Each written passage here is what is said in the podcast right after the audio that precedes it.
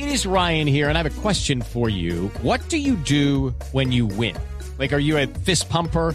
A woohooer, a hand clapper, a high fiver. I kind of like the high five, but if you want to hone in on those winning moves, check out Chumba Casino. At chumbacasino.com, choose from hundreds of social casino style games for your chance to redeem serious cash prizes. There are new game releases weekly, plus free daily bonuses. So don't wait. Start having the most fun ever at chumbacasino.com. No purchase necessary. BGW. Void were prohibited by law. See terms and conditions. 18 plus. Resultados, análisis, protagonistas y todo lo que se mueve en el mundo deporte. Blog Deportivo con Javier Hernández Bonet y el equipo deportivo de Blue Radio.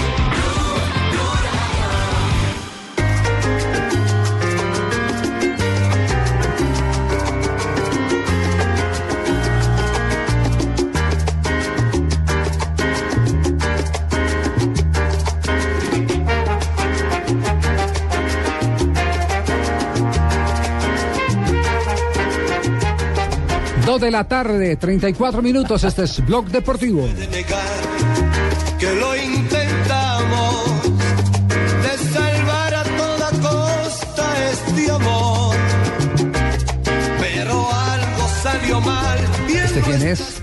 ¿Quién canta ahí? Este es eh, Tito Rojas. El gallo salsero. El gallo. El gallo. ¿Qué dice? podíamos seguir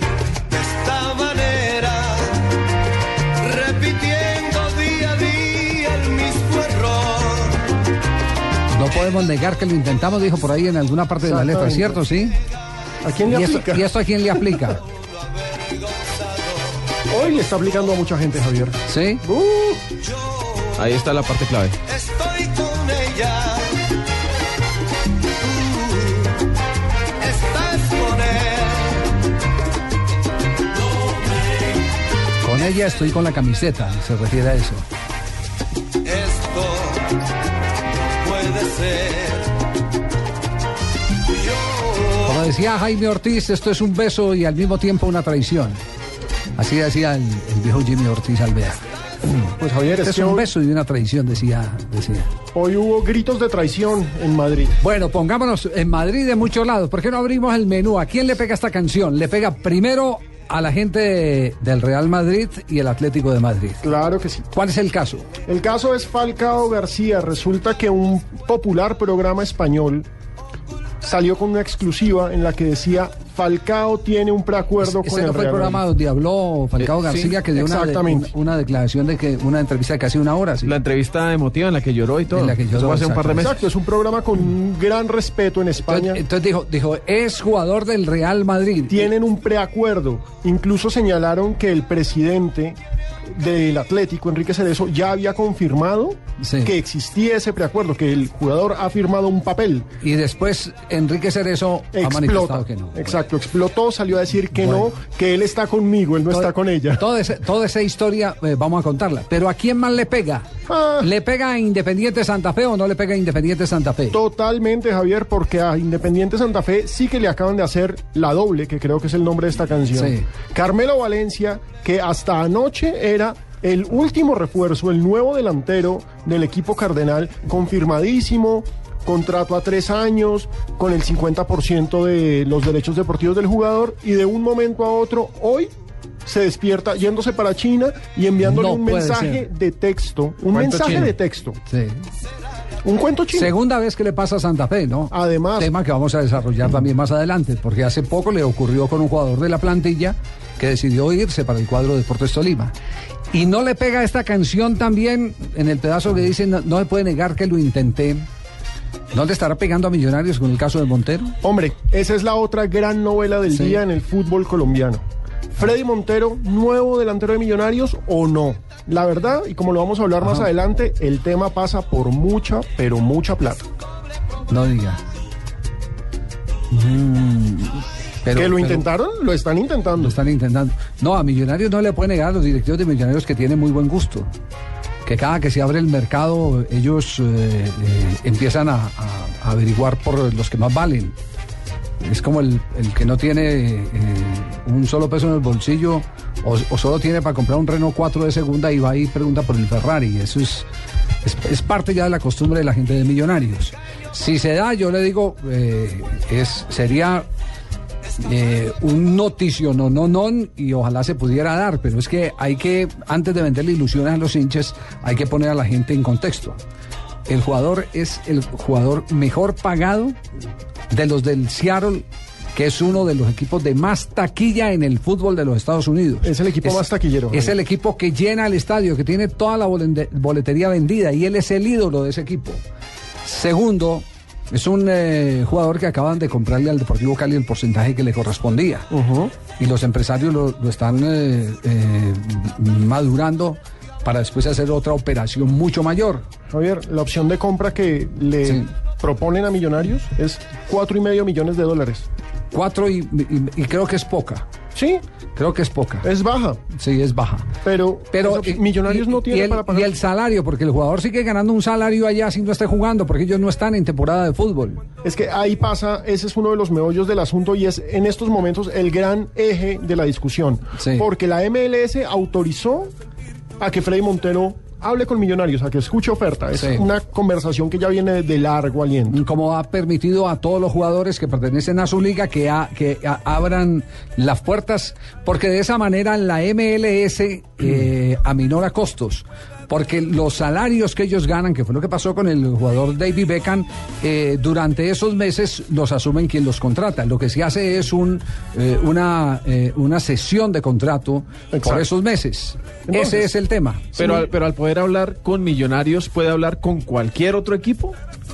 No, no, de- depende. le- Las autorizaciones eh, pueden ser específicas o pueden ser generales. Tilín, Tilín, perdón, meto la cucharada. Sí.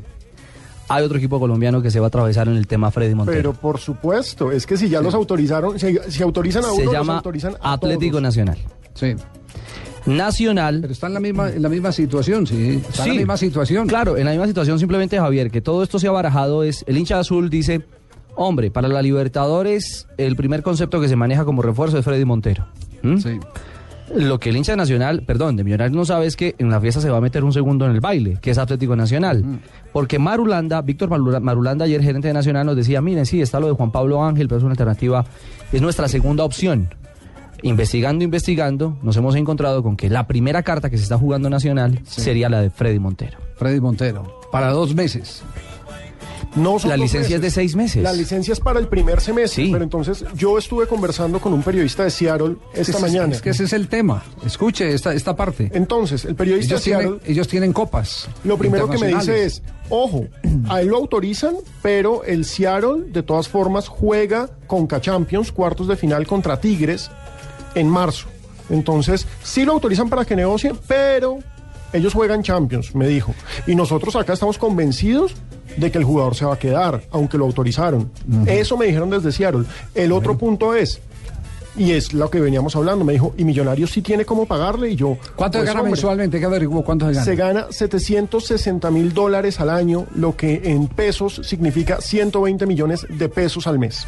120 millones de pesos Más, al mes. más o menos, tal Hay vez más. jugadores en el mercado que los reciben, Javier. Mm, el más... eh, el En Barranquilla. El, el- lo Estaba en recibía. Barranquilla. Estaba en Estaba en Barranquilla. Ahora está en la en ciudad de Barranquilla. Medellín. Exacto. Sí, que se ganaba 90 millones. Exacto. 90 120 millones de pesos. No, se fue a ganar 90 millones. Ganaba en Barranquilla, incluso había- tuvo que ceder en los últimos años Exacto. parte del contrato. Mm, que ganaba Sí, más. ganaba más. ganaba si se da para Millonarios o para Nacional, se convertiría Freddy Montero en el jugador mejor pago del fútbol colombiano. Y pues yo no sé si el músculo financiero de Millonarios esté para poder pagar 120 millones de pesos al mes a un jugador, considerando que tiene que buscar varios. Sí, el, te- el tema es complicado. Tema, yo, yo, la verdad no lo veo claro. Vuelvo, insisto, los directivos de Millonarios tienen una gran eh, capacidad para soñar. Y evidentemente el, el éxito eh, en muchos casos es para los soñadores. Pero sí le, le quiero decir que los sueños también tienen unos límites. Y esos límites eh, llevan a que por soñar no se involucre la estabilidad y el futuro de las instituciones. Yo vuelvo y coloco el ejemplo de Carrasco, la vez que se lo llevaron para el Cúcuta Deportivo, que era un fenómeno del fútbol suramericano, crack. era un crack y no había plata y no para pagarle a, a ellos y a los demás absolutamente nada. Y ese equipo quedó en crisis. Ese fue, digamos que casi que la antesala de los descensos que después tuvo que vivir el cuadro Cúcuta Deportivo. Yo creo que en eso tiene que ser mucho más racional, pero cada uno hace con, con su plata lo, lo- lo que quiere. pues. Por eso la canción de fondo, Ah, fabricando como, dice- fantasías. como dicen en la calle, Javier, el Pues le que tiene plata contar- marranea. El que tiene plata marranea y se pueden buscar No, pero, contrataciones. pero Así ulti- le pagaron últimamente sí que marranean. No, no, le fue poquita esa marraneada de Interbolsa. y lo que sigue de ahí para adelante, la marraneada. Uy, tenaz. Sí, eso. Tema es tenaz. Bueno, pero usted De pronto menciona- para en la 14. Usted Digo, mencionaba ahora, yo tenía guardado porque me habían, me habían hecho prometer el que no dijera el nombre del jugador que estaba buscando eh, como atacante, aparte de, de Montero, el equipo de los millonarios. Pero usted ya en una conversación ahora de pasillo me dijo que eh, un equipo había contratado varios jugadores, entre ellos estaba ese jugador. Fabricando fantasías. Por eso el tema. Estaban detrás de Marcos Pérez. Sí, señor. ¿Lo acaba de confirmar quién? Independiente Medellín. Independiente Medellín. Independiente Medellín. Porque es que eso no es preguntando, eso es yendo, sentándose, estar seguro y cerrando los negocios. Sí. Y cerrando los negocios. En eso de- de- tiene que haber decisión. Decisión. Y es parte de lo que le falta a un hombre que a mí hasta este momento, como persona, me parece súper requete transparente. eh, que es el presidente millonario, el señor Gaitán, que es coherente con- con lo que hace, así no conozca lo que hace eh, a, través de eh, eh, los manejos éticos, porque las exposiciones de él en la División Mayor del Fútbol Colombiano han sido realmente coherentes frente a la reglamentación internacional Con FIFA en mano. no se ha dejado involucrar eh, de esas eh, eh, camarillas que manejan intereses particulares que ni siquiera benefician a clubes, sino que benefician personas. Y eso me parece bien de- de- del señor Gaitán. Pero que le falta un cursito eh, de administración eh, deportiva, de conocer más este tema. Ojalá cuando lo aprenda dentro de cinco o seis años, todas las minucias que requiere el fútbol para poder hacer una buena contratación, Gaitán ya no esté aburrido de- del ambiente del fútbol porque eh, en el fútbol hay tantos intereses y en el mismo millonario hay tantos intereses de gente que posó como salvadora y, y que ya vimos qué es lo que ha pasado, que han metido a millonarios en un limbo porque todavía no se sabe qué va a pasar con el futuro eh, eh, eh, accionario de millonarios. Para ese también hay canción. Todavía no, limbo. pa- todavía no se sabe. Si- Morales. Si la persona, si la persona de los 70, de lo- del 70% que- del control de millonarios en este momento por órdenes eh, oficiales ya no puede tener ningún vínculo comercial con nadie, entonces uno se pregunta qué irá a pasar con los paquetes de accionarios de millonarios. ¿Qué va a ocurrir? Ese es, ese es un tema que, que, por supuesto, nos, nos da vueltas en la cabeza. Y siempre, yo sé que hay gente que se molesta cuando uno toca estas, eh, estos, estos asuntos y se molestan, eh, eh, pero porque no viven sino el presente. Uno sueña con que el fútbol colombiano sea un fútbol estable, un fútbol serio, Competitivo. un fútbol competitivo, pero a través de la transparencia administrativa y la organización y, y- y toda la arquitectura que, que requiere una gran empresa. Uno sueña con eso. Hay gente que se contenta simple simplemente con que gane, ¿no? Y, qué, importa el mañana, ¿no? Las instituciones deben perdurar porque las instituciones no es de lo que uno goce hoy, sino de lo que pueden gozar sus hijos o sus nietos mañana o pasado mañana. Pero hay, las cosas son, son para decirlas así de, de ese, de ese tema. Mm. Esperemos a ver qué, qué sucede. Lo único cierto es que aquí en este blog deportivo de hoy vamos a estar tocando absolutamente todos estos temas, ampliándolos un poco más. El tema de Millonarios, el tema de Independiente Santa Fe y la falseada que les pegó. Falseada se dice, ¿cierto? Sí, sí, falseada. Sí, mucha falseada que les pegó a falseada. Carmelo. Y de Medellín también, aparte de Marco Pérez, hay otros nombres. Y hay otros nombres de Independiente Medellín. Y a esta hora están llegando los refuerzos de Patriotas. Atención que nos escuchan en Boyacá. El Pulpo González acaba de llegar. Me contaron que estuvo a punto de dañarse la operación. Pero sin embargo, hoy en la mañana lo montaron en el vuelo que correspondía y vino con Peralta, que es el otro refuerzo que trae el equipo de Patriotas para la temporada del 2000, 2013. Sí, porque el contrato es por un año. Es por un año. Así que de todo esto estaremos hablando. Así mucho esto esté lleno de ilusiones, de simple ilusión.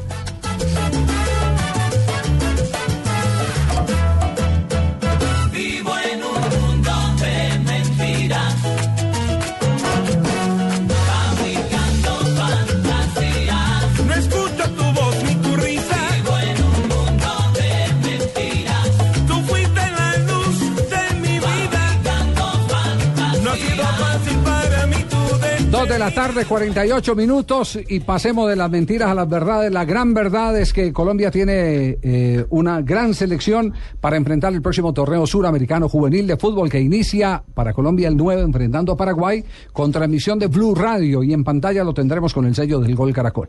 Está ya un invitado de lujo, eh, John Córdoba, el heredero de Manuel Asislo que se fajó un golazo, el- uno de los golazos que, que se eh, fabricó en el partido frente a El Salvador, es del típico crack crack, el que tiene cómo pensar rápido, decidir rápido dentro del área. John, buenas tardes, bienvenido a Blog Deportivo, ¿cómo anda? Buenas tardes a usted y a todos los oyentes. Bueno, ¿cómo anda esta selección? A ver, ¿de- ¿qué puede esperar Colombia de ustedes? Eh, pues bien, tenemos un grupo muy unido, sabemos qué es lo que queremos, tenemos jugadores que estamos para afrontar estos tipos de torneos y esperemos que toda esta motivación de estos torneos se vea reflejada en el, el, el día 9 ante Paraguay. Eh, us- ¿Usted ti- tiene cuánto de talla? ¿Cuán- ¿Cuánto es la estatura suya, John? 1.85. 1.85, envidiable. Hacía rato que no teníamos delanteros tan espigados, con tanta presencia en lo físico, sino también en lo técnico dentro del área. Sí, pues gracias a Dios conté con, esa, esas características y ahora tengo que sacarle provecho. ¿Qué? ¿Esa se las heredó quién? ¿A, a don Manuel Asisclo Córdoba o no? Sí, sí, claro. sí, ahí está el hombre. ¿Y va a ir a acompañarlo a Mendoza o no? No, no, en este momento está invitando a mi mamá y a mi hermano, entonces no, no creo, creo que ya les toca mirarlo por televisión. Ya, ah bueno, entonces lo tendremos ahí de invitado, indudablemente en pantalla con el con el gol Caracol. Eh, ¿Ya llegó Quintero? ¿Se reportó o no? Sí, sí, aquí está, aquí está el hombre, ya llegó, llegó el... ¿Y lo, ya ti- llegamos todos. ¿Y lo tiene ahí al lado o qué?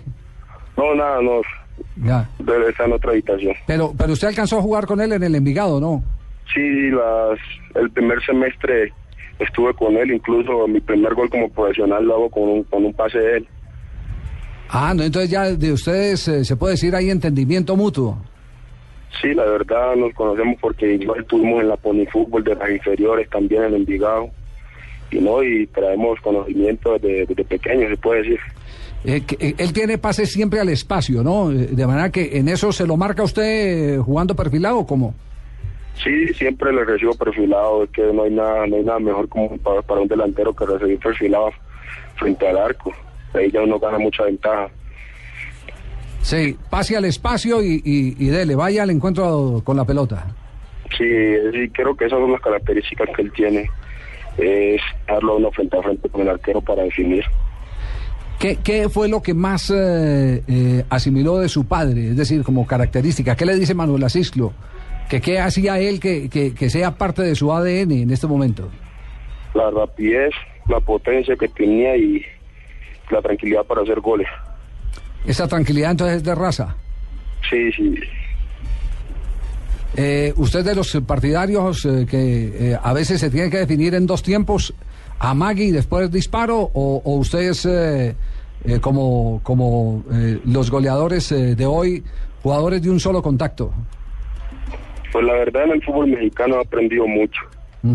Porque el fútbol mexicano es muy rápido y se, a veces se, se, se adquiere de un solo contacto, de dos contactos. Y pues gracias a mi llegada ya pues tengo la capacidad y la característica para definir de la forma que me quede. Pe- pero siempre simplifica entonces. Sí, sí. ¿A qué hora Cuando viajan? tengo que pararla la paro y cuando no le, le pego de una vez. Ya. ¿A qué hora viajan? A las 12 de la noche del primer vuelo. 12 de la noche. ¿Se soñó ya su primer gol en el Sudamericano? ¿Va a ser de cabeza o va a ser con la derecha? Ya me lo soñé, sí. Tiene, va a ser con la derecha si Dios quiere. Con, con la derecha, pero llega- llegando al encuentro de la pelota o gambeteando hacia la- a, a uno que otro. Como tenga la posibilidad de hacerlo, lo importante es meterlo allá. Pues, eh, John, aquí estamos listos para cantarles el gol, ¿yo? Bueno, muchas gracias. Un abrazo, que tengan un feliz viaje. Saludos a los muchachos, a Quintero, que estaremos eh, acompañándolos con todo el equipo de Blue Radio y el equipo del Gol Caracol desde esta misma noche, cuando nuestros enviados también estarán viajando al lado de la Selección Colombia. Un abrazo. Bueno, un abrazo para ustedes también y para todos los oyentes que estén muy bien. Gracias, John Córdoba, goleador, jugador eh, que hizo su carrera en el Envigado, como casi todos, ¿no? Sí. Qué buena cantera es Envigado. Eh, Envigado eh, eh, tiene unas cosas que son envidiables, tiene una estructura que pocos clubes tienen, porque sabe cuál es su rol en el fútbol colombiano, sabe que no puede vivir de las taquillas. Y como no puede vivir de las taquillas, entonces vive de las ventas. Produce jugadores. Ah, y a- ahorita, si quiere, ahorita le hacemos, hacemos, hacemos el, el resumen de los jugadores que ha preferido Envigado. Y se van a dar cuenta ustedes de la cantidad de, de futbolistas que han pasado y que, y que eh, le han dado a Envigado esa redención económica para poder sostener las inferiores, que es tal vez de las inferiores eh, más organizadas, porque entre otras cosas Envigado eh, fue de los primeros equipos que lo primero que, que le brindó como asistencia a los chicos de la escuela fue el servicio médico y odontológico. Todos tienen derecho a servicio médico y odontológico. Ese es un, un- un- un sueño, ese sí es un sueño que muchos quisieran eh, eh, tener y que pocos pueden cumplir. Eh, la estructura eh, organizativa de, de un equipo como, como el Envigado. Ni siquiera vayan eh, disparando ahí eh, Nombres. nombres. Dorlan Pavón, por ejemplo. El James Rodríguez. James Rodríguez para hablar dos. uno más veterano, Mao Molina. Mao Molina. Freddy Guarín. Freddy Guarín también. No, es que si miramos la actual selección Colombia, uno empieza a hacer una lista larguísima de jugadores que fueron del Envigado. Incluso jugadores que pues ya no están en selección Colombia, pero que pasaron por ahí. Neco Martínez, eh, pensemos en eh, volantes, está Guarín, si no estoy mal, pues ya no está en selección Colombia, pero Bolívar también comenzó en Envigado, Gustavo Bolívar Sí, también fue. comenzó en Envigado. Pues James ya lo dijimos, Dorlan Pavón, Giovanni Moreno. Giovanni Moreno. Giovanni Moreno. Bueno, tema, tema, tema para que eh, la gente eh, tenga claro cómo eh, los que saben cuál es su rol, y Envigado lo tiene absolutamente claro, el de vendedor de jugadores en el fútbol colombiano, es lo que le permite sostenerse como institución. Usted hablaba, Javier, ahorita de Córdoba, nuestro invitado recién en, en Blog Deportivo, como uno de los hombres que, que ha caminado, digamos que tiene experiencia en esa selección sub-20, que es una selección de, de pelados. Sí. Y uno podría sumar allí claramente lo de Cristian Bonilla, que es el arquero, bueno, ha sido arquero titular de Nacional en los últimos tiempos. Lo de Juan Fernando Quintero, hoy en el Pescara de Italia. Y el pelado Ibargüen, que está en, en el Olimpia de Paraguay, que ha generado tal revuelo acompañado. en las redes sociales, no por su fútbol, sino por su novia. ¿Qué pasó? Sí, uno, Sí. uno. La sacó del estadio. La sacó el estadio. Sí. ¿No, nos pueden hacer, ¿No pueden hacer una descripción como es la chica o no? Usted la tiene ahí, ¿Usted la tiene ahí? puede La tengo aquí. La tiene tatuada. No la tiene en el computador, la tiene en la cabeza. No me diga que. ¿Verdad? Ya la ponemos en la red social. ya, Sí, ya, la van a poner. Es modelo sí. paraguaya, de apellido Figueredo. Amiga de la Y de nombre Vivi. Chica de Larisa debe ser. No, yo creo que no. Se le ve otro porte a Se la le ve dama. clase. Ah. Se le ve No, clase. divina, divina, divina. ¿Sí? Sí, el hombre ha causado conmoción. Hombre, bien. Sí, No tiene eso tumbado el hombre. Y Barwen tiene su tumbao. Entonces, él, él- montó. Oiga, muy pocos jugadores se atreven a compartir eh, sus conquistas. Ajá. De, de- de- de pronto, de pronto sí, en, en el, en el ramillete de amigas muestran una que otra. Pero, La oficial. Pero la oficial difícilmente. Él anda orgulloso. Sí, claro, la oficial. Y si ahí tienen, pues, para que, para que les dé envidia. Exacto. Eh, sí. Para que No. alimenten el ojo. ¿Cómo, es- ¿Cómo son las características? ¿Es, es eh. ¿Es eh, Vivi Figueredo. Vi- Vivi Figueredo? Figueredo. Es una chica voluptuosa. Sí. Sí. Comenzamos bien. de pelo negro. De, sí, Ah, de- Marina nos ayuda más, no- Marina. Ah, Pelo mira, mira, negro. Mari. Sí. Por favor, Marina, descríbela. Ahí está. Sí. De pelo dicho, negro. hágale ejercicio. La gente que oye, que la vea. Pelo negro. Sí. Debe tener por ahí un, un 80, un 80 y algo. Eh, con ojos bien negros ah, y grandes. Cejas negras también y grandes. Sí. Con Típica, típica paraguaya. Típica cuerpo, Azucena, cuerpo voluptuoso. Sí. O sea, bastante pierna, bastante cadera. Sesen- ¿Cómo es? 60. 90, 60, 90. 90, 60, 90. Y si quiere un poquito más del 90 y un poquito más del otro 90. Sí. Está como 180, 100 más. No, tampoco Sí. 100. No, pero no es que 90 y a 100 Sí. no están tanto. Eh, una pregunta eh, que ustedes las damas son muy, muy eh, eh, curiosas en ese sentido. ¿Operadas o naturales? Yo creo que son operadas.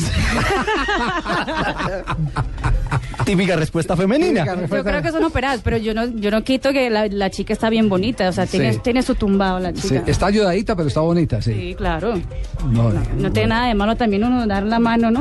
Que ¿Qué no- dice Lo Felipe? que no vino de Dios puede venir de un ¿Operadita o, de mano de Dios? Siempre vendrá la mano de Dios porque la mano de Dios es también la, la del cirujano. Ujú. ¿Qué? ¿No se hace de Pipe?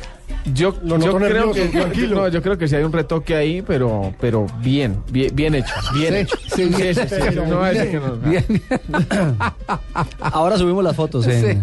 Póngale el de fantasía de estos muchachos. Deportivo Blue. Y eso, y eso que Sí, Nelson hoy ha está sido aquí, tarde de fantasías. Sí, Imagínese. Nelson acá, ¿cómo Así. estaría?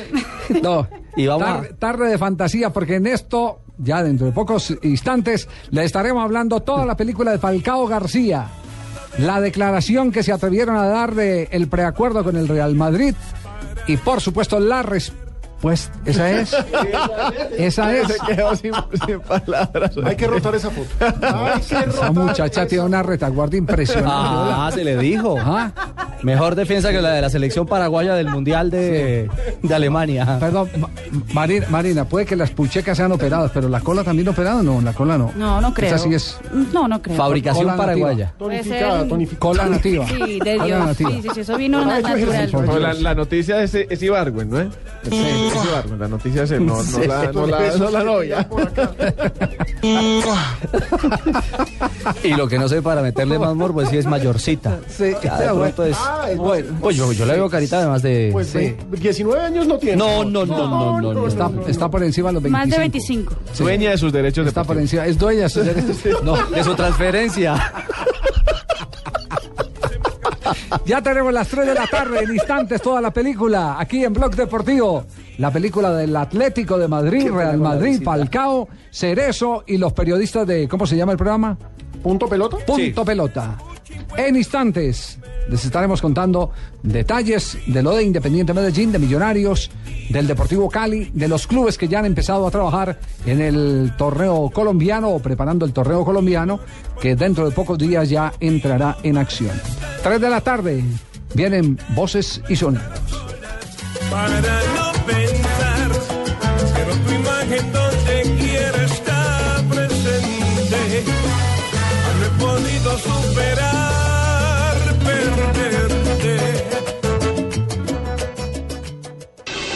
Ya regresamos en Blog Deportivo. Voces y sonidos de Colombia y el mundo en Blue Radio y bluradio.com. Porque la verdad es de todos. Una presentación de Best Western Santa Marta Business Hotel, el primer hotel de negocios en Santa Marta. Son las 3, un minuto de la tarde y a esta hora es cremado en Medellín el cuerpo de Alison Lisette Britel, la niña de apenas 11 años de edad que murió por una bala perdida durante la celebración de Año Nuevo en la capital antioqueña. Allí está Beatriz Rojas.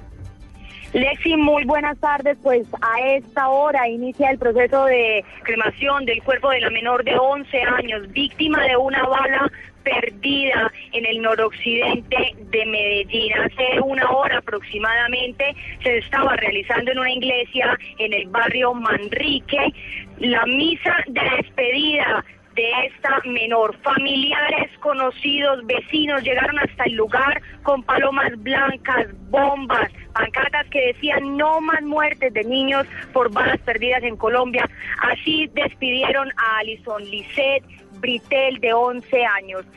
En este momento eh, están entonces en la cremación, se espera que entreguen las cenizas a sus padres. Aún no han decidido qué van a hacer con ellas, si las van a dejar aquí en Medellín, en la capital antioqueña, o si las van a trasladar a Bogotá, donde vivía la menor. Estamos pendientes entonces de la decisión que tomen los familiares de qué hacer con las cenizas de Lisette Britel. En Medellín, Beatriz Rojas, Blue Radio. Seguimos con información de hechos violentos que involucran a menores de edad. Un joven de 17 años muerto y dos personas heridas dejaron los disturbios protagonizados por habitantes de Codazzi en el departamento del Cesar tras la violación y asesinato de una niña de 10 años. La comunidad enfurecida intentó linchar al hombre de 28 años capturado por su presunta participación en el crimen y quien al parecer sería muy cercano a la familia de la niña. y lo alumbró y ya le vio el bracito de la niña en el fondo del pozo. Y ya lo, y lo alumbraron y ya ella está, ahí está, ahí está, ahí está, y él arrancó y se voló por esa tapia, pero el, el tío le, le tiró la policía. Nosotros lo teníamos como primo, como sobrino. Una mi hermana mía lo crió a él, lo cogió pequeñito porque él es huérfano de madre.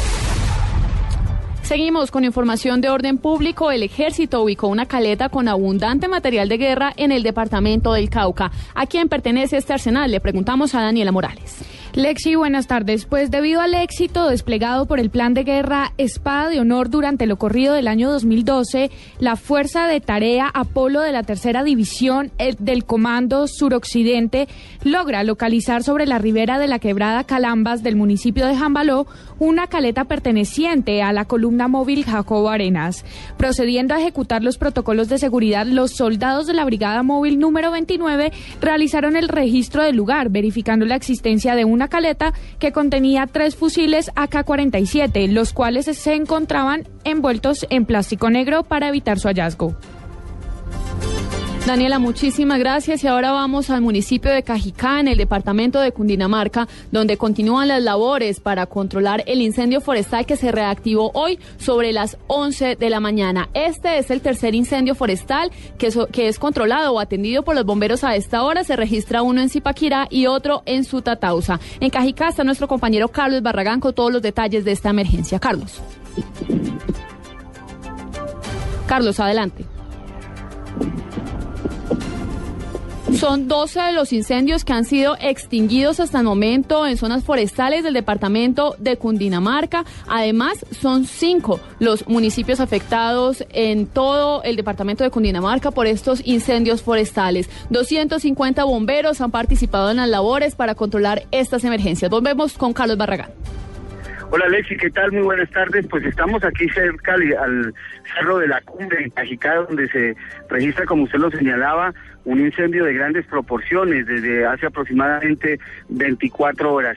Un helicóptero de la Fuerza Aérea Colombiana, un Black Bambi, va a cargar en este instante agua que se encuentra almacenada en la hacienda Ato Grande, cerca al, a Cajicá por la vía al norte, la autopista norte. Pues allí cargará agua y tratará de sofocar este incendio que a raíz de los fuertes vientos que se registran en esta zona, pues ha- se ha revivido. Son alrededor de unas eh, 40, 50 hectáreas las que ya están afectadas por cuenta de esta conflagración y luego atenderá eh, parte de lo que se estaba presentando también en Zipaquirá.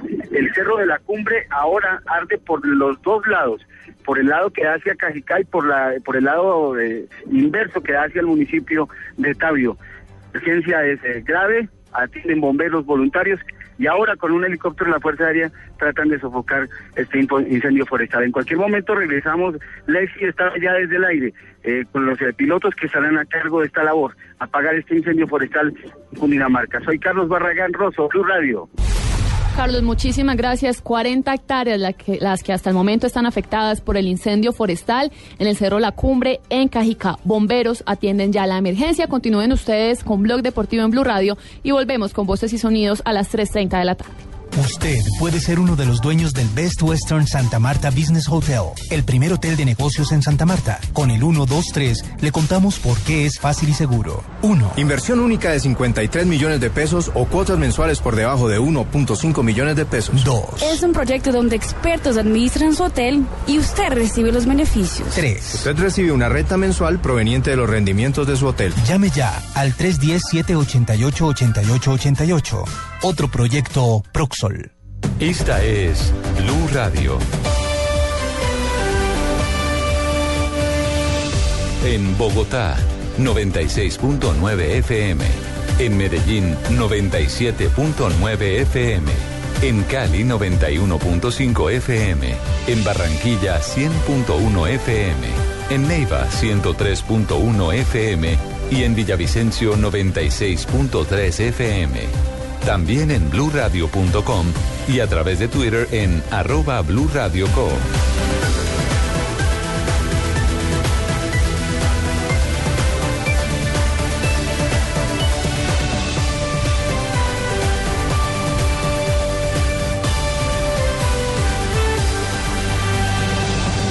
Blue Radio, la nueva alternativa.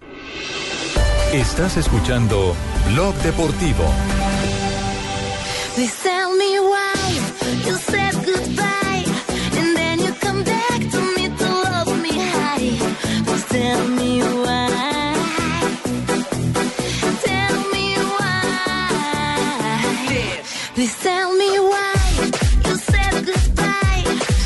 3 de la tarde, 8 minutos. Veo a, a Alejandro Pino eh, encarnizado ahí con el computador, contestando. ¿Qué le han, qué le han escrito? No, sobre- es que nos acusan a nosotros que estamos to- torpedeando No. el negocio Montero. No, Pero ¿cuál no. torpedeando? Estamos contando que el problema para que llegue a Millonarios es un problema de plata. Porque además se metió otro equipo que es rico, que es yo- nacional. No, yo le preguntaba, era por otro que dicen es de la novia. Son los cuatro o cinco que siempre escriben lo mismo a, a todos lados, escriben al tiempo, al espectador, a todos, no, son los mismos cuatro o cinco. Si llega Montero a Colombia es un negocio, para el que sea. Para el que sea. Sí, ¿qué dice? Gana el, gana el, gana el, Gana el. Campeonato. Pero ¿qué dicen de la chica, la, Ah, la no, rentería? ¿Qué dicen de la Están rentería? haciéndole retweets a esa foto que Sí, pusimos. no diga. diga. Pero es que, Javier, qué pena, con todo el respeto que me merece eh, Jair Ibargüen, esta señora está como grandecita para él. No, No, Ibargüen, ¿cuánto, cuánto mide Ibargüen? ¿Es no, no, no, grandecita de Ah, Ibargüen tiene edad, 19 edad, Bueno, años. pero el amor, no tiene, el amor no tiene edad. El amor No, no, no, tiene edad. diferencia. Como diría Felipe Azuleta, el amor. El amor. Sí. Demi Moore, eh, acuérdate que Demi Claro, Moore, sí, claro, sí. Claro, ¿no? Y pues, hombre, Ibargüen debe tener sí. Sí. Un- Sí, un- sí, sí. una, una, más eh, allá, eh, Elizabeth Taylor también. Ah, ¿no? pero claro. Sí. Entonces, pero, pero que entonces, ¿aprueban o desaprueban la, la- En, la- en Medellín, y yo digo Medellín, Javier, porque esta expresión es muy paisa. Las quicas. ¿Cierto que es una expresión paisa? Sí, sí. Augustico. Ah, No, eso, imagínese. Augustico dice, eh, arroba ruso aburrido. Buen Twitter además. arroba ruso aburrido. ¿Qué dice? Me dice, uy, qué quicas tan lindas. Uf. Bueno, Bueno, cosa- a propósito, mire, eh, como anillo al dedo, coincidencialmente ah, ha salido la lista de las feas, lo- los lindos y las feas, y las feas y los lindos. Los deportistas feos con las mujeres más bonitas. A ver, ¿qué- ¿cuál es el listado? ¿Cuál es el listado? Ferdinand y François Butal, su novia que parece que va y viene con ella hace cinco años. Estamos hablando entonces de la una bella y la morena bestia. muy bonita también, una modelo muy bonita. Bueno, ¿quién es más? Giovanni Dos Santos y Belinda. Sí. Belinda, la cantante, La cantante esa que es ídolo adolescente. Exacto. Y él es horrible. Sí, Giovanni Dos Ella Santos. tiene su gracia y toda la. Sí, la Yari y Adriana Lima. Uy, sí, Adriana Lima, que es. Ella fue modelo de Victoria's Secret, ¿no es cierto? Ella es, sí. Ella sigue siendo Aún sigue siendo. Impresionante. Y Jared Co, que es basquetbolista Sí, y es horrible. El argentino Luis Escola y su esposa Pamela Escola. No, pero no respetan a Escola. ¿o no? Michael Phelps y Brittany Gastineau. Sí, hay que decir, Michael Phelps es un monstruo, puede ser el mejor Pero en las nadador de todos los piscinas. tiempos, Pero qué señor feo. desabridito el gringo. Sí. Ribery y su novia Wahiba. No, es Que que cualquiera con él. cualquiera sí. con él va a ser muy Sí, linda. sí. Pobrecito Riveri, no es que uno sea bonito, pero Otro, Ronaldinho y la novia y su novia Sara Tomasi. No, no, no, no. ¿qué no. pasó? No, no, no, no, no. Las fuentes del bajo mundo. ¿Cómo es que se llama la novia? Bueno, primero. Vivi Figueredo. falta que digan que es colombiano. No, no, óigame este dato. Óiganme este dato. Primero, que ya terminaron. No, Sí. Que ya el romance se acabó. Pero que la dama, la modelo, se hizo incluso, y usted me explica, mi querida eh, Marina, de qué se trata. Bueno, es una expresión clara, pero que se hizo hasta vaginoplastia, Javier. No, ¿cómo Ah? Aquí tengo el dato, mire. ¿Ella se hizo vaginoplastia? Sí. Sí, Él no lo voy a hacer claramente. ¿no? sí, vaginopla- eh, ese es, eh, vaginoplastia es... Eh, ¿cómo- vaginoplastia cómo- es, Es- una es- intervención Eh, eh, cosmética para que para la la vagina, vagina se, se rejuvenezca. bonita, se vea Sí. rejuvenecida Exacto. y no sea, y perdón por lo que voy a decir, no se escandalicen, tan amplia. Lo que pasa es no, la gente que, hay mujeres que hacen eso después de que tienen dos, tres hijos y se sienten que Claro. Se pone fabricando fantasías otra vez. No, no, no, no, no, no. Ya- ya- Fabricando ya está- fantasías. ya estaba, estaba haciendo estaba haciendo fuerza aquí Eli, a ver si de pronto eh, si nos ayudan las, las viejas de los tacones hoy Exacto. a, a- a interpretar esa Sí, como Flavia no está en este programa, yo, yo hago Sí, la, la- gracias, Bueno. es una cirugía cosmética para que la Sí. vagina no se... Si no, ya para la que el hombre no se aburra. Perfecto. Schweinsteiger y su novia Sarah Brandner, que también es una rubia muy bonita. Carlitos Tevez y Brenda Asnicar. Es que Tevez también es otro que pobrecito. Sí, pero estamos hablando de Tevez y de Ribery que eh, son, eh, son- su, su figura es consecuencia de accidentes. Claro, por supuesto. Son, Sí. son exactamente quemados. Van Nistelrooy y su esposa Leontine Slats. Cierran la lista. Pero no me parece que Van Nistelrooy también sea el... Sí, Van Nistelrooy era pintoso. Sí, Sí, Yo claro. Tenía una amiga que le parecía un churro. Sí, Pues no es el más macho, pero y a mí me parece hacía que esos debería estar en la lista. que, que hacía con el Ajax o con el Milán eh, se veía eh, para las Con mucho más Madrid atractivo. Sí, no me parece que debería estar en la lista. Para mí, obviamente... eh, Y es mejor que no hagamos la local, porque si hacemos la local nos echamos más líos encima y esta no es la hora de los líos. Líos los que tienen los periodistas españoles, los que se atrevieron a decir hoy que había definitivamente un preacuerdo entre el Atlético de Madrid y el Real Madrid por la transferencia del jugador Falcao García. Viernes 21 de diciembre de 2012, 10 de la noche. Palco del Estadio Vicente Calderón. El Atlético de Madrid recibe al Celta de Vigo en la última jornada antes del parón navideño y Enrique Cerezo mantiene una intensa conversación con una de las personalidades invitadas al partido. Conversación que acaba con el siguiente intercambio de palabras. El interlocutor del presidente le pregunta, Presi, ¿vais a dejar que Falcao se marche al Real Madrid? a lo que el mandatario responde, Falcao ya tiene algo firmado con el Real Madrid desde hace algún tiempo. La conversación podría quedar como una mera anécdota, pero apenas nueve días después, Miguel Ángel Gil Marín declara lo siguiente en Dubái.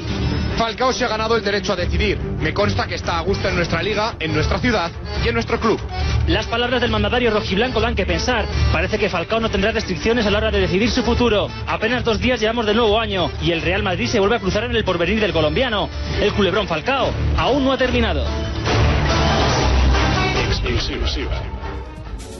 Esa es la, esa es la declaración que tiene escandalizado Y en este momento a la gente del Atlético de. Madrid. Un revuelo, Javier. Porque esto lo que arman es una, una secuencia de conversaciones entre directivos del Atlético de Madrid y directivos del Real Madrid. Lo que es claro es que quien eh, sale es Jesús Gil Marín a responder a nombre del Atlético y no el presidente, el señor Enrique Cerezo. No, hacer eso. Gil Marín, recordemos, tuvo que decir, dijo, perdón, hace poco, lo que señalaban ahí. En que si Dubái, en Falcao- Dubái. En que Falcao se había ganado el derecho a elegir su propio futuro. Entonces, claro, ellos qué hacen en punto pelota? Interpretan estas palabras como, ok, Falcao va a firmar con quien él quiera. Y le toca salir hoy Enrique Cerezo después del tremendo boroló que arma esta nota decir, no he dicho que Falcao tenga un compromiso con el Real Madrid. Es falso. Quiero decir que es falso que Falcao tenga algo con otro equipo.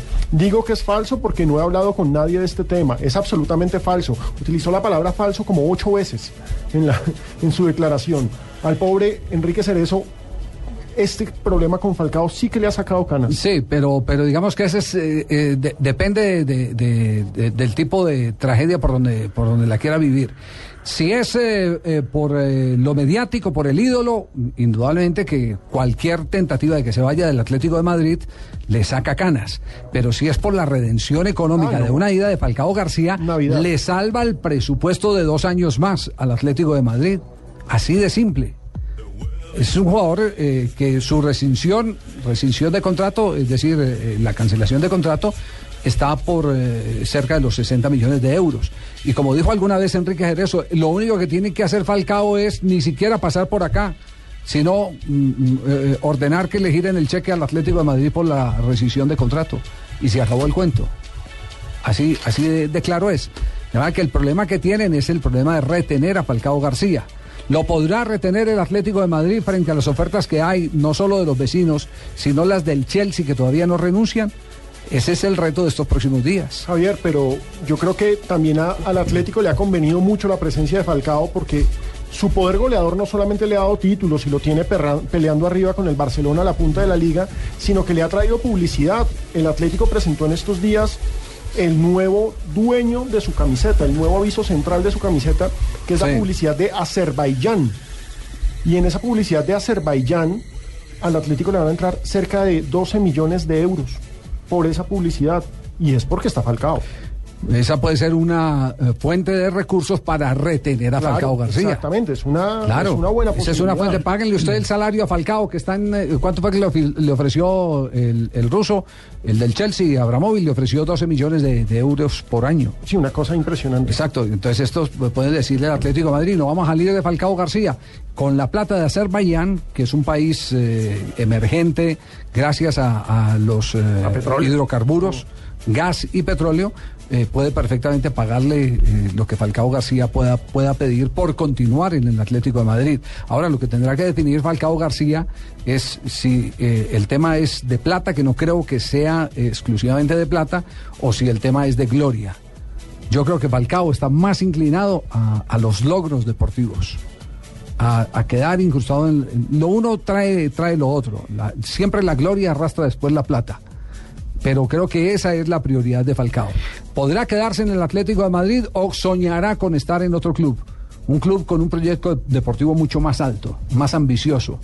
Un club de primera línea en la vitrina del fútbol europeo. Les doy un nombre. Marina Granovskaya.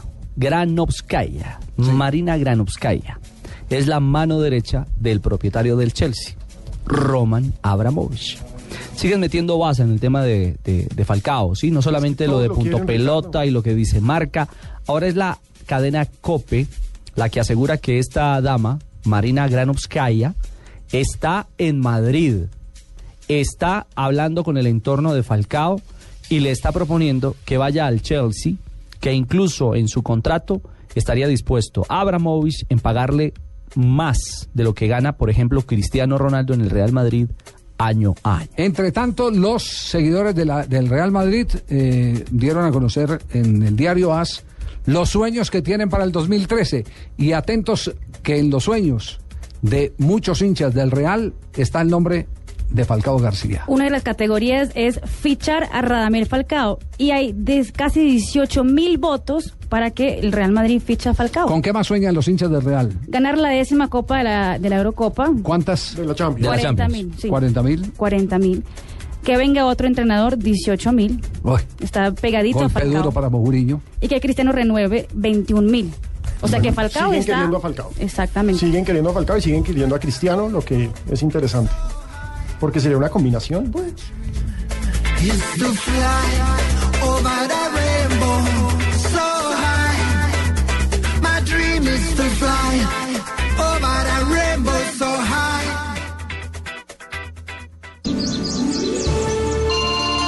¿Aló, Papá Noel? ¡Mamá, me está llamando Papá Noel! ¡Es Papá Noel! Comparte la magia de la Navidad. Compra un smartphone en Movistar y lleva el segundo con el 50% de descuento para que se lo regales a quien quieras y además gánate 5 Mini Cooper.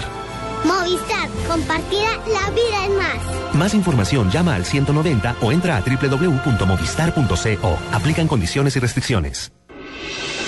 Estás escuchando Blog Deportivo.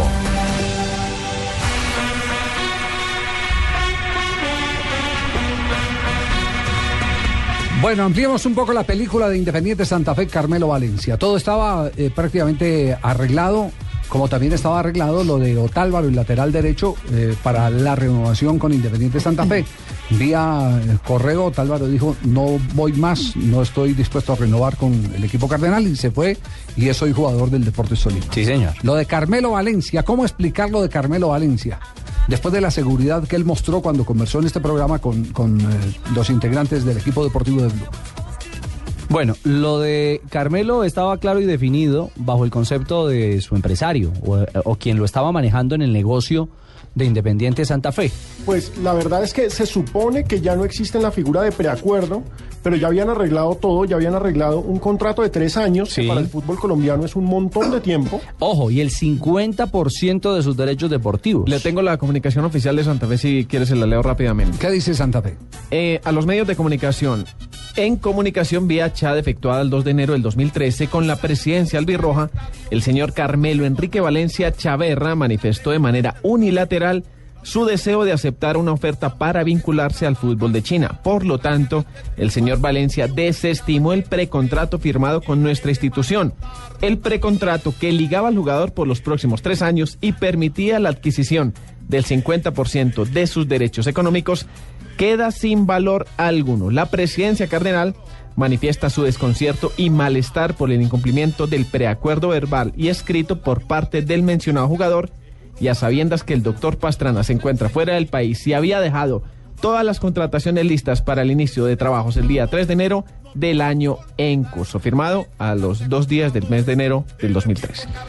Lo firma. eh, Lo firma ¿quién? Pablo García, el jefe Pablo de prensa. García, el Sí, jefe de prensa. Es decir, a esta hora Santa Fe empieza a buscar un nuevo eh, centro delantero. Sí, señor. Un nuevo atacante, no centro delantero, un nuevo atacante. Y pues vamos a decirlo de frente, está en todo su derecho Carmelo Valencia de buscar un mejor futuro, pero el problema son las formas, porque ya había empeñado su palabra. Es que yo no entiendo cuál es el tema del precontrato. Yo creo que si, si, si usted y yo nos ponemos a conversar y todavía no hemos estampado la firma, las dos partes están abiertas a decir no en cualquier momento, pero si llega un instante, venga, aquí está el acuerdo, este es, este es nuestro contrato, no un precontrato, este es un contrato. Listo, con el contrato liquidamos la vinculación o la descartamos. Yo no entiendo por qué lo hacen oficial, porque ya lo habían hecho oficial sin haberlo tenido firmado entonces. Es que esa es la pregunta que me, sal, que me surge en estos Sí, momentos. precontrato. ¿Para qué se necesita un precontrato? Sí, vamos a buscar a ver un empresario que nos diga para qué se necesita un precontrato. Eh, eh, ¿qué, qué de necesario es dentro del protocolo de la consecución de un jugador de fútbol? Hasta donde recuerdo, la última vez que hablé con Puche sobre ese tema de precontratos, me dijo que los precontratos ya no son válidos.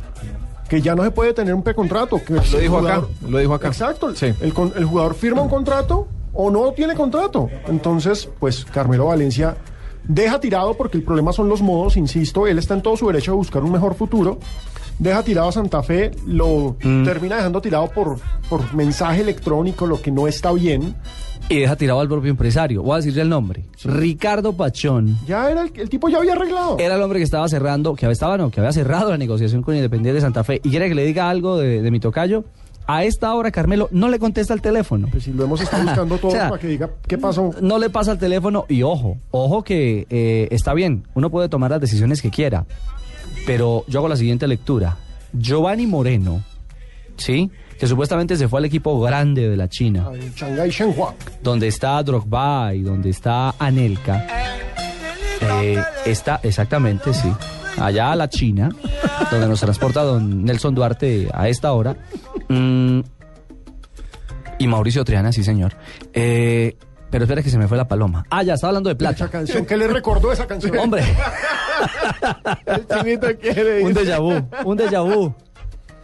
Sencillo, para no dar vueltas. En China dicen no están pagando, o por lo menos no están pagando lo que se dice se va a pagar. No, es una economía inflada en el, en el entorno del fútbol. Edixon Perea, si estuviese tan amañado en No China, se viene al Cali. pues se queda, viene y pasa su feria de Cali y se regresa a China. Hoy Perea está entrenando con el Cali de Leonel Álvarez. Lo que sí pasa en Corea, Ricardo. En Corea sí están pagando y, y, Corea y obviamente, claro, Mauricio Molina está allá y está feliz. También estuvo.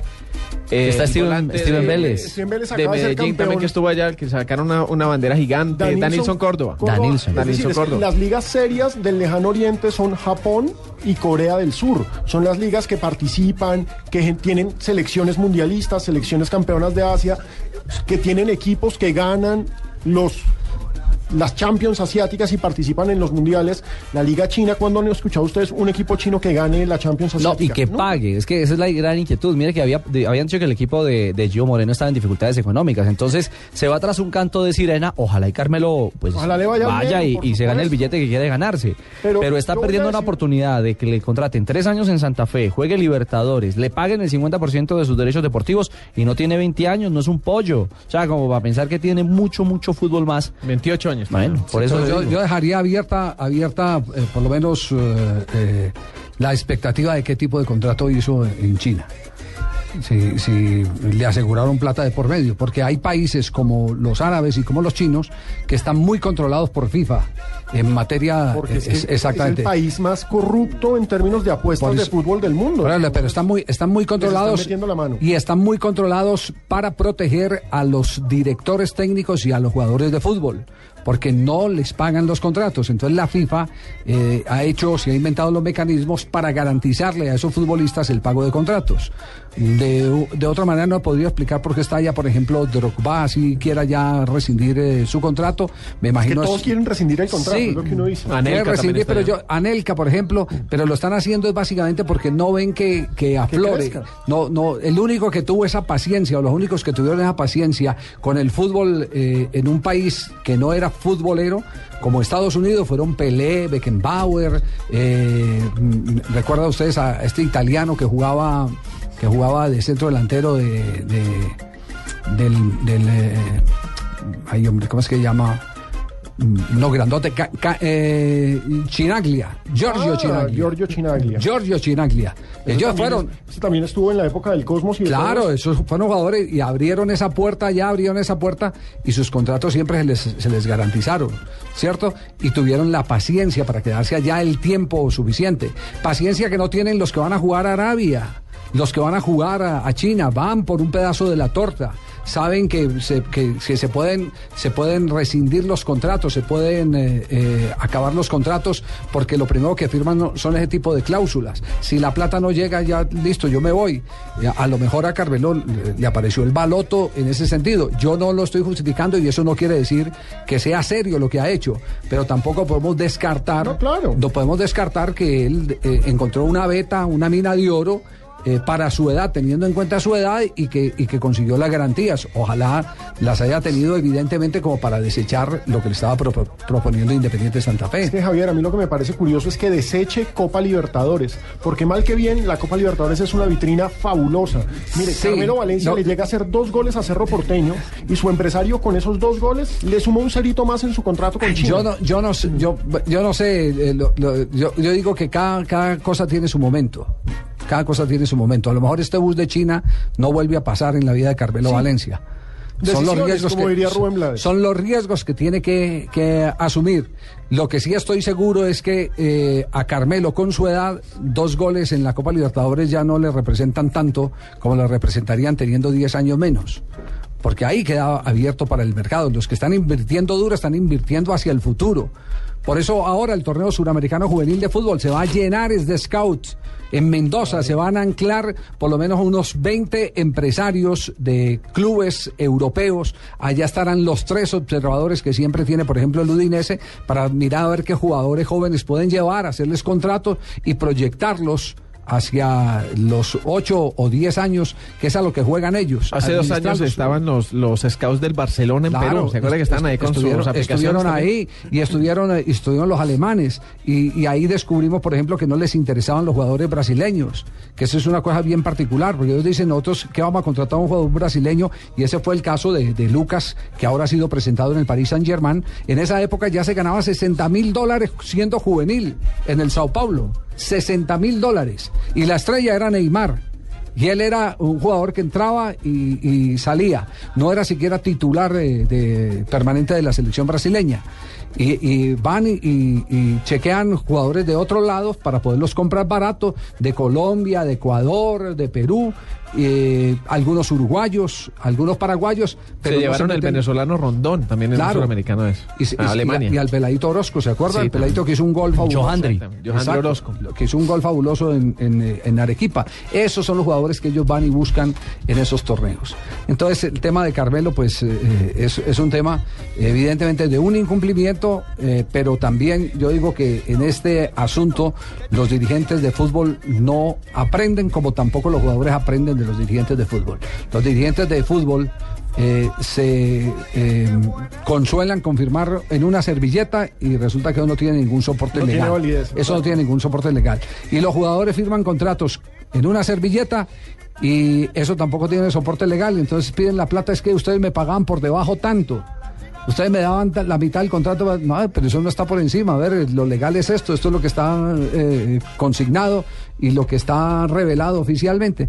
Entonces, entre todos se hacen pistola con los dedos de los pies y ese es tal vez el asunto más crítico de un fútbol inmaduro en ese sentido, donde la credibilidad es muy poca.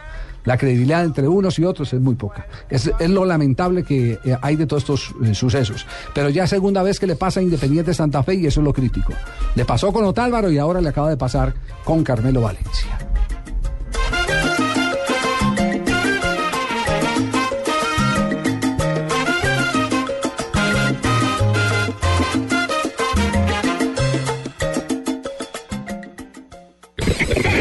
Entra sonido, música, aplausos y locutor con tono muy al corazón. Gracias por creer en nosotros desde el primer día, por ser pioneros, por ser anunciantes Blue Radio. Feliz Navidad y feliz año. Blue Radio, la nueva alternativa. Gracias. Noticias contra reloj en Blue Radio. 3 de la tarde, 32 minutos. Una niña de 10 años fue encontrada muerta en la letrina de una vivienda en Codazzi, Cesar. El posible victimario se encontraba entre las personas que adelantaban la búsqueda de la niña y, según familiares, fue quien identificó el lugar en donde estaba enterrada la menor. La indignación ciudadana por el hecho terminó en azonada cuando los habitantes del sector intentaron linchar al presunto responsable.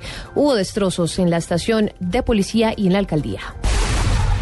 Organizaciones contra el VIH y colectivos de homosexuales acogieron hoy con esperanza la vacuna contra el SIDA desarrollada por científicos españoles, aunque avisaron eh, que hay que seguir apostando por la investigación en este campo. Un presunto miembro de Al Qaeda acusado de planear atentados terroristas contra objetivos estadounidenses y del Reino Unido fue hoy extraditado a Estados Unidos, confirmó un portavoz de la Policía Metropolitana de Londres. 3 de la tarde, 33 minutos. Sigan en Blue Radio.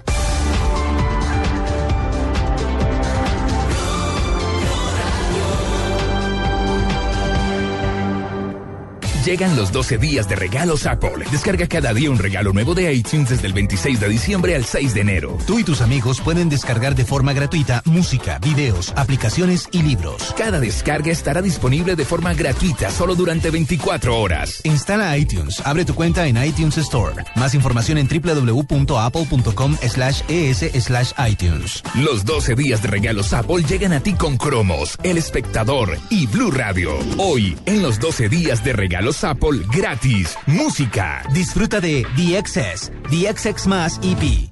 En Blue Radio a esta hora, los expertos hablan en El Blog Deportivo. A las 4, la opinión y el buen humor acompañan tu regreso a casa en Voz Populi, con Ricardo Rego, Juan Roberto Vargas, Paloma Valencia, Álvaro Forero Tascón y el mejor equipo de comediantes de la radio colombiana. Blue Radio, la nueva alternativa.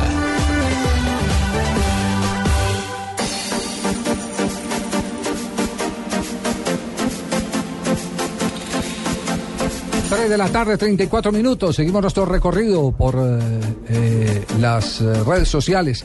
¿Qué es lo último que se ha dicho por parte de los eh, oyentes de Blue Radio? Nuestros oyentes en Blue Radio y seguidores de arroba deportivo Blue están muy pendientes del futuro de Falcao. El tema los intriga. Algunos dicen que les gustaría verlo ya lejos del Atlético, en un equipo que esté peleando cosas. Por supuesto, esa buena cuota de madridistas que hay en Colombia dice que juegue en el Real Madrid, mientras que los que no son hinchas del Real Madrid dicen que ojalá llegue a Inglaterra, al Chelsea o al Manchester City, porque tenemos que recordar que el Manchester City también aparece en ese amplio espectro de posibilidades. Ah, el, jeque también sacó la chequera, sacó Claro. la chequera. Acordémonos que hace dos meses dijimos que lo tenían visto y lo fue a ver Mancini. Sí. Entonces ahí está. Y pues como todo parece indicar que a Balotelli lo van a echar porque hoy se dieron trompadas con Mancini. Entonces, ¿quién quita? Ah, este Massini cambia cada año, cambia de sparring, entonces. Primero fue con Tevez, Sí. ahora, ahora con Balotelli. Ojalá no sea con Falcao. Hagamos una, hagamos una pausa en ese, en ese recorrido internacional porque hay noticias del poderoso de la montaña, Independiente Medellín. A esta hora nos acompaña el eh, presidente Julio Roberto Gómez, el hombre que ha estado al frente de este proceso de un Medellín que estaba, presidente, armado, pero lo están retocando. ¿Y, y de qué manera para este 2013? Buenas tardes, bienvenido a Blog Deportivo. Bueno, buenas, buenos días, buenas tardes para ustedes y un buen año desde enero a todo el equipo, a Ricardo, a la gente que está en cabina. Mejor de 2013. Pues sí, estamos, eh, yo creo que reforzando el equipo, haciéndolo más competitivo, eh, con lo de Giovanni Hernández, con la Goma Hernández, tenemos prácticamente definido lo de Marcos Pérez, Efraín para y Cristian Restrepo, un muchacho que estaba en el Huila. Total, llevamos nueve contrataciones ya eh, y por ahí estamos trabajando la, la última con la que queremos cerrar eh, el equipo. Lo de Gio Moreno definitivamente es, es un no, no, no llega hasta allá la chequera. No, pues que ni siquiera nos pidieron. Eh, nosotros hablamos con el jugador, Hernán, el jugador quería venir, pero del China y los empresarios ni siquiera eh, dignaron eh, pedirnos. Yo creo que estábamos tan lejos que creo que les dio pena pedir. Presidente, eh, eh, ese, ese panorama del fútbol chino, eh, esos diálogos, es decir, eh, ¿son serios? Me refiero no a los colombianos, sino a los chinos. ¿Cómo, cómo está eso del manejo de alternativas con, con clubes que tienen jugadores colombianos y que en un momento determinado pueden interesarle a, a los equipos en Colombia? No, yo creo que ellos tienen como todo, ¿no? Hay equipos grandes, serios, como también hay equipos que no pagan. Eh, pero yo creo que en el, caso de Giovanni, yo creo que él tiene un contrato eh, bien interesante eh, para él y creo que allá en Shanghái le están cumpliendo plenamente y es un contrato bastante jugoso. Eh, ¿Cómo, cómo eh, consiguieron los servicios de Marcos Pérez? Porque, se lo confieso aquí, presidente, era una de las opciones claras de Millonarios para reforzar el equipo. Bueno, eh, estuvimos trabajando hace unos 15 días. eh, yo creo que tanto con el grupo inversor en Argentina como con una gente aquí. Y yo creo que, que ahí ha primado mucho la voluntad del jugador. Eh, me parece que el jugador quería venir al equipo y con lo que hemos conversado con él, pues esa era como la, la voluntad. Yo creo que en esto se sabe que hay que moverse muy rápido y eso es lo que hemos hecho. Así logramos contraer a Giovanni que eh, tenía pues el interés fuera del junior de tres o cuatro equipos más y lo que hicimos fue movernos muy rápido Javier y concretar eso. ¿Y, y ustedes tienen gente en Argentina siempre cerrando esas operaciones? No, no, todo eso es desde acá, todos trabajándolo desde acá y yo creo que la experiencia de estar al lado de Luis Felipe Potro y de don Javier Velázquez mucho tiempo eh, nos hace movernos un poquito bien en ese tema. Ah, Luis Felipe está ayudando ahí en, en el, en el contacto de jugadores. Y claro, él me ha ayudado y a Fernando Jiménez muchos empresarios también, yo creo que Ahí está la clave. Ah, no, ahí está, está armado. Aquí en equipo estamos estamos moviéndonos moviéndonos rápido y bien eh, como hay que hacerlo y en silencio en la medida de lo posible, ¿no? Sí, sí, sí, sí. Eh, Eso, eso es, así es. Y a Pozo le gusta así, sin Sí. hacer aspavientos, No, no, no, sin hacer Pozo- alaraca. Pozo lo tiene uno al lado transmitiendo atletismo con él y él con las noticias guardadas y uno eh, eh, después haciéndole reclamo. Dijo, "Los- los negocios son así, decía, dice Pozo. Presidente, ¿le parece si repasamos entonces la lista de refuerzos del Medellín confirmados hasta el momento? Sí, eh, Giovanni Hernández, Ajá, eh, John Edison Hernández, La Goma, ajá. eh, Cristian Restrepo, volante que viene del Huila, Hernán Pertús que lo repatriamos de Estados Unidos, un defensa, Rafael Pérez del Cartagena, eh, Jáfara que viene del Itagüí, Iron del Valle eh, del Cúcuta, eh, Marcos Pérez que está jugando en Chile, viene de Argentina. Eh, ¿Hay cuántos llevo? Ocho. Ocho, creo que le falta... Iron del Valle. No, Iron del Valle ya. Era Iron, Iron Mosquera del Cortuluá. El lateral izquierdo. lateral izquierdo. Eh, bueno, y, y yo espero en el transcurso del día eh, estar cerrando la, la última contratación. Ah, hoy hay noticia entonces. Yo esperaría, estamos muy cerquita de algo, creo, importante para el equipo. ¿Es un defensor, un volante o un delantero? Es un buen jugador de fútbol. El nombre, el apellido empieza por qué letra? El apellido empieza por qué letra, no, no, no. No, no, no, no, no, no. Juguemos ahorcado, presidente, juguemos ahorcado. De la primera El sílaba, entonces. me la- me la- Y el oído me la gana. Sí. Presidente, ¿y qué pasó finalmente con el caso de Felipe Pardo? Porque en un momento se iba para Querétaro, pero finalmente se queda en el Medellín. ¿Cómo es eso? Bueno, nosotros cuando vimos, en algún momento vimos muy enredada la clasificación a los ocho, lo que eso implicaba la 90 del equipo y pues empezamos a pensar en un plan B para tener el equipo y ah, ofrecimos a, a William Arboleda y a Felipe Pardo. William, ustedes saben, se lesionó. De Felipe hubo un interés por el Querétaro, pero más allá del interés de haber llegado a algunas cifras, nunca firmamos un acuerdo y ya cuando el equipo entra a, a semifinales o a cuadrangulares y luego es vendido y, le contamos a los nuevos accionistas el, el negocio, ellos nos pidieron pararlo porque querían contar con Felipe en el año del centenario, además fue la voluntad del jugador y del técnico y eh, no, no les cayó muy bien del Querétaro esta decisión, pero afortunadamente habíamos sido cautos y no habíamos comprometido más allá de lo de las intenciones y de las conversaciones, eh, ni habíamos firmado ningún documento pues que obligara a la, la transacción. Ajá. Ni siquiera se aburrieron la vez que se hizo expulsada en la final. No, no, yo creo que esa expulsión, yo no, no, no voy a hablar de eso porque la última vez que hablé de árbitros creo que fue por ahí, por ese canal. Sí, fue acá, y acá lo envainamos.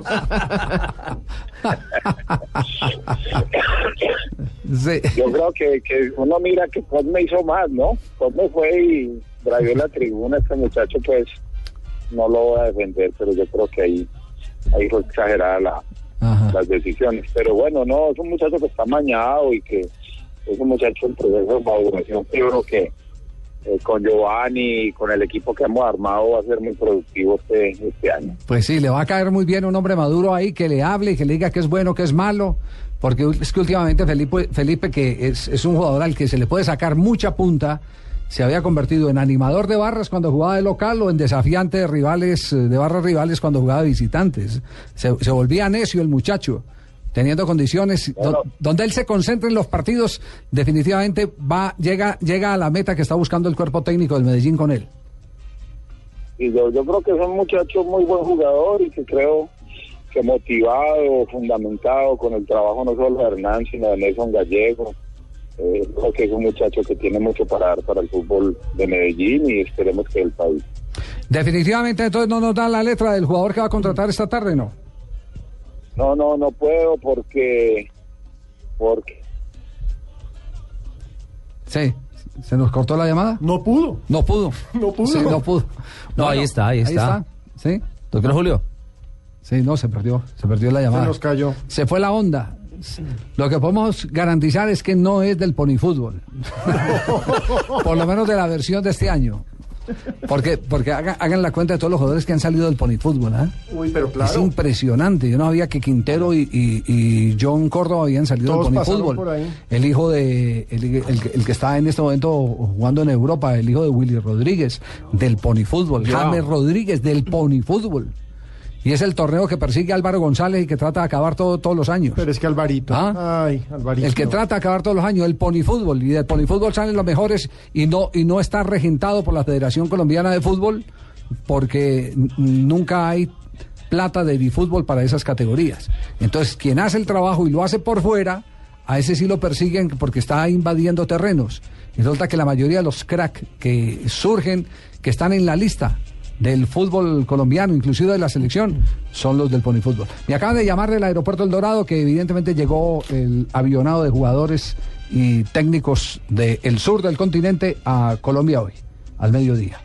Y entre ellos vino Lorenzo, el asistente técnico de José Peckerman, para empezar eh, a organizar la logística que se tendrá en convocatorias y demás, seguimiento y convocatoria de jugadores para el partido frente a Bolivia en el mes de marzo, partido por la eliminatoria al Campeonato del Mundo. Javier, y no sé si vio, pero ya César Farías salió a hablar y a empezar a calentar la eliminatoria, cosa que me parece. Es el amigo de absoluta- Ricardo. Absolutamente genial. Don César Farías salió a decir: Venezuela no le tiene miedo a Colombia. Si ellos tienen a Falcao, nosotros tenemos a Salomón Rondón Sí. y a Juan Arango. A ver cuántos son. ¿Ah, sí? Ah, Farías Bueno, es está genial, es bocón. Está bien, ese es, digamos que ese, ese es eh, su estilo. Con ese estilo ha conseguido más enemigos que amigos. Y ha conseguido mucho Sí. con Venezuela y eso no se le puede negar. No, eh, es que lo de Venezuela no es eh, César Farías. Lo de Venezuela es un proyecto que viene desde que Farías estaba chiquito. Cuando nosotros estábamos tratando de clasificar a un campeonato del mundo hace cuatro o cinco suramericanos, ellos estaban con sus divisiones inferiores fogueándose en Europa. Conseguían un bus y un patrocinador y en ese bus paseaban por Granada, por Sevilla, por todos los, por todas eh, e intermedias, por todos esos, esos, eh, eh, esas ciudades, es- esos municipios o municipalidades, como se le dice allá, jugando contra cualquiera. Contra cualquiera jugaba. Para que tengan fogueo. Entonces hicieron ese fogueo, ese fue el equipo que fue creciendo. Inclusive a- aquí hay que admitirlo, en eso tuvo que ver en la planeación Richard Páez. Claro, mucho. En el proyecto de planeación tuvo que ver Richard Páez. Pero Richard Páez no, no, no, no supo Manejarlo. cómo- no lo supo manejar.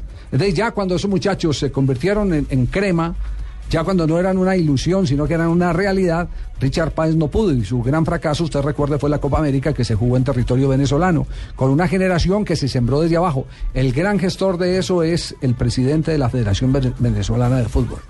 Eh, el el, eh, presidente que, entre otras cosas, eh, ha sabido alinearse con gobiernos distintos a Chávez y con gobierno y con el gobierno del actual presidente electo de Venezuela, el señor Chávez.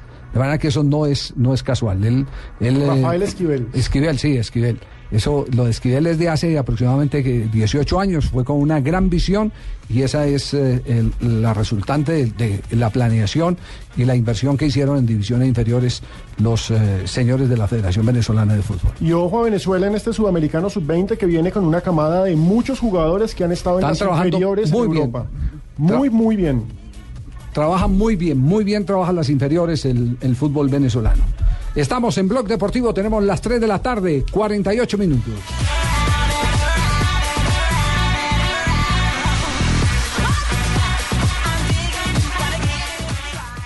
Esta es Blue Radio, la nueva alternativa. Escúchanos ya con presta ya del Banco Popular, el crédito de libre inversión que le presta fácilmente para lo que quiera. Señor Gaspar, pasabordo. Con mucho gusto. ¿Equipaje de mano? Sí, señoritas, llevo oro. Señor, por seguridad no permitimos metales en los aviones. ¿Y esas cajas? Seis millones de regalos, señoritas. Señor, vamos a tener que abrirlas todas porque se dañaron los rayos X. Ay, Melchor, te dije que viajáramos en camellos. Para que esta Navidad los regalos lleguen a tiempo, pida Presta Ya del Banco Popular. El crédito de libre inversión que le presta para celebrar o para lo que quiera. Banco Popular, este es su banco. Somos Grupo Aval, vigilado Financiera de Colombia. En Blue Radio a esta hora, los expertos hablan en El Blog Deportivo. A las 4, la opinión y el buen humor acompañan tu regreso a casa en Voz Populi, con Ricardo Rego, Juan Roberto Vargas, Paloma Valencia, Álvaro Forero Tascón y el mejor equipo de comediantes de la radio colombiana. Blue Radio, la nueva alternativa.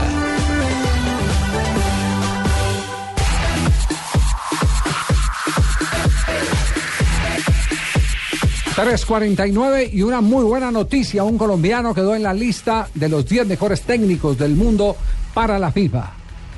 Se llama Reinaldo Rueda.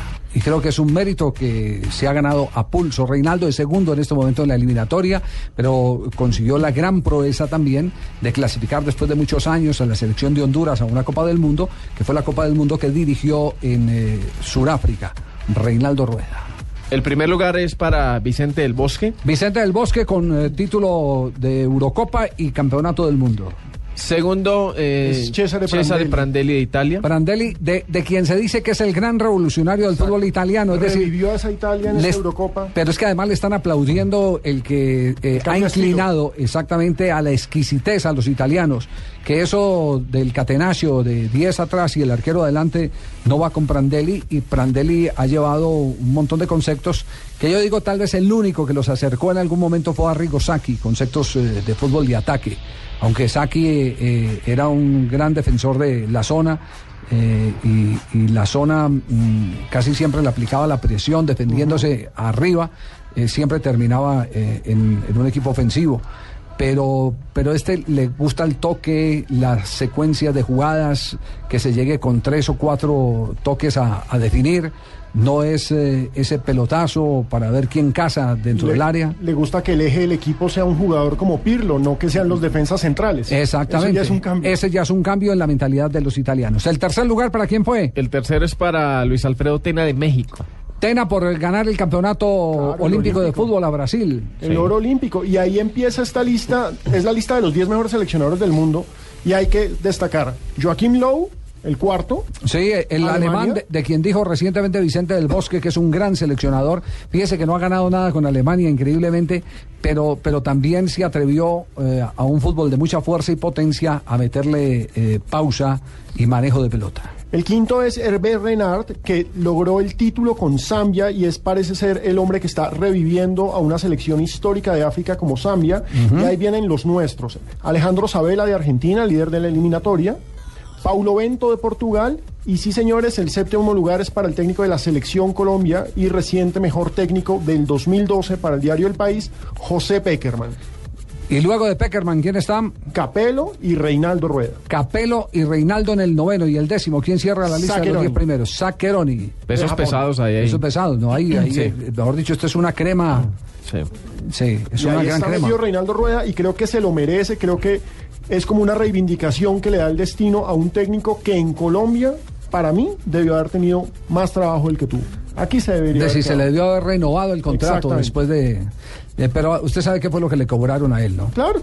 A él le cobraron el que permitieran la libertad de los jugadores eh, para hablar eh, de temas de asociación. Que, que dejara meter a Colfoot Pro en, en la selección. Sí, pero los, pero los líderes, ¿quiénes eran? Eran, eran eh, eh, Yepes, Iván Ramiro. Yepes, Iván Ramiro, eh, Fabián Vargas, estaba Oscar Córdoba. También estaban sí. los arqueros, No, exacto. no, pero Córdoba no estaba vigente en ese, en ese No, momento. pero estaba, sí. estaba Miguel. Estaba mi- eh, sí, bueno, de- pero digámoslo, digámoslo que, que, eh, con, con ellos, porque esa era una pelea, una lucha entre el fútbol colombiano, los clubes, más que la federación, pero con los clubes mandando sobre, sobre el presidente de la federación, presionando eh, para, para cerrarle todos los caminos a la asociación de futbolistas. Eh, eso causó a mi juicio, y respeto todos los conceptos de esta mesa y de los eh, oyentes, a mi juicio causó una estigmatización a personas que tuvieron una excelente buena voluntad.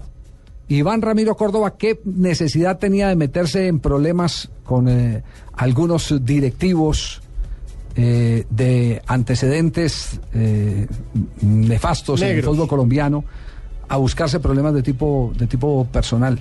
No tenía ninguno, y él tenía ya 20 zancochos adelantados. Lo mismo que Mario Alberto Yepes, ¿qué problema tenía? Ninguno. Ellos lo que querían era ayudar a que tuviéramos un fútbol más profesional. ¿Y cómo se tiene un fútbol más profesional? Con jugadores exigiendo lo que les corresponde y directivos cumpliendo lo que le corresponde a sus empleados. Porque la ley no puede ser eh, únicamente para, para, para los, eh, los eh, de la empresa privada, para utilizarlo así, o las empresas públicas. El deporte también, las, las entidades, las empresas deportivas también tienen la obligación constitucional de acatar todas las leyes laborales que hay. Por supuesto, es que el fútbol no puede ser un mundo aparte, aunque ellos No lo quieran. y No, lo no, no, no, no. Y No entonces, puede ser un mundo entonces, ¿qué es lo que hicieron? Ponerlos contra el paredón a Iván Ramiro Córdoba y a Mario Alberto Yepes, a quien yo le sigo profesando una gran admiración. Y en el fondo tengo que decir que hasta fueron mal correspondidos por algunos jugadores de fútbol, que en algún momento, cuando ellos estaban eh, eh, delineando ese frente común, eh, renunciaron, renunciaron a, a esa búsqueda de soluciones colectivas por tres pesos más que les daban los dirigentes. Pensaron en ellos y no pensaron en la generación de futbolistas que venían y que necesitaban de que sus figuras les abrieran el camino, les dejaran limpio el camino. Ese, ese fue el tema por el cual Reinaldo Rueda no pudo continuar en la selección Colombia. Sin embargo, hoy lo que usted dice, históricamente hay revanchas.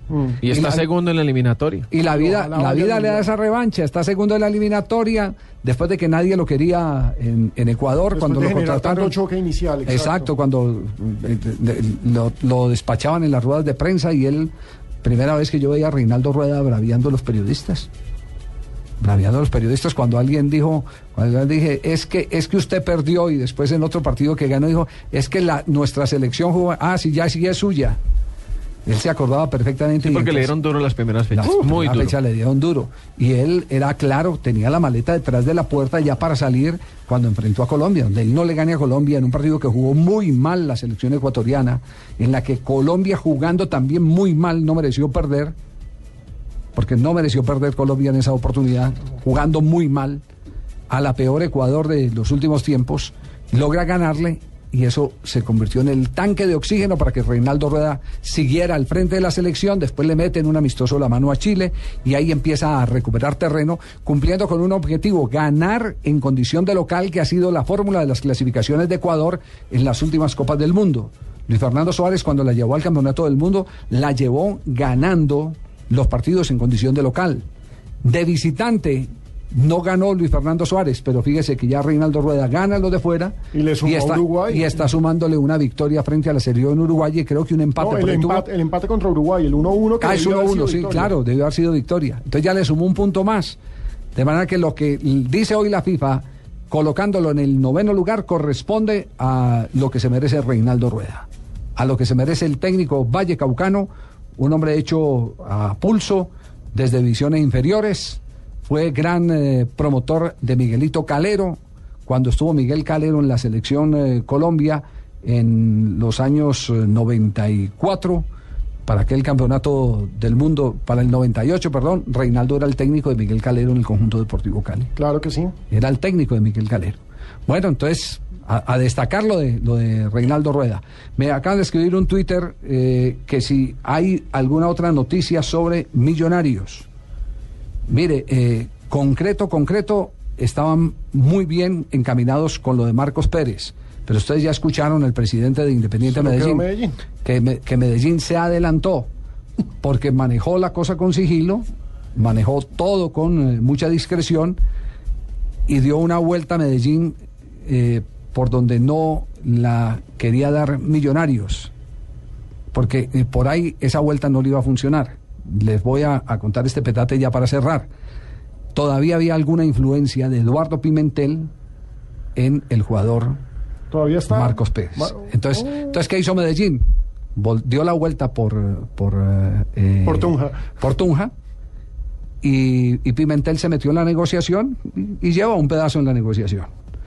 En cambio, la gente de lo estaba haciendo con Hinkis, que es el empresario que maneja los derechos televisivos de la selección ecuatoriana de fútbol y que ya abrió su departamento de negocio de jugadores. Antes manejaban derechos únicamente de transmisiones de televisión, ahora están manejando derechos de jugadores y tenían en su carpeta a Marcos Pérez. Aquí digamos que hoy es el día, hoy es el día de las de las eh, de las vueltas de las gambetas.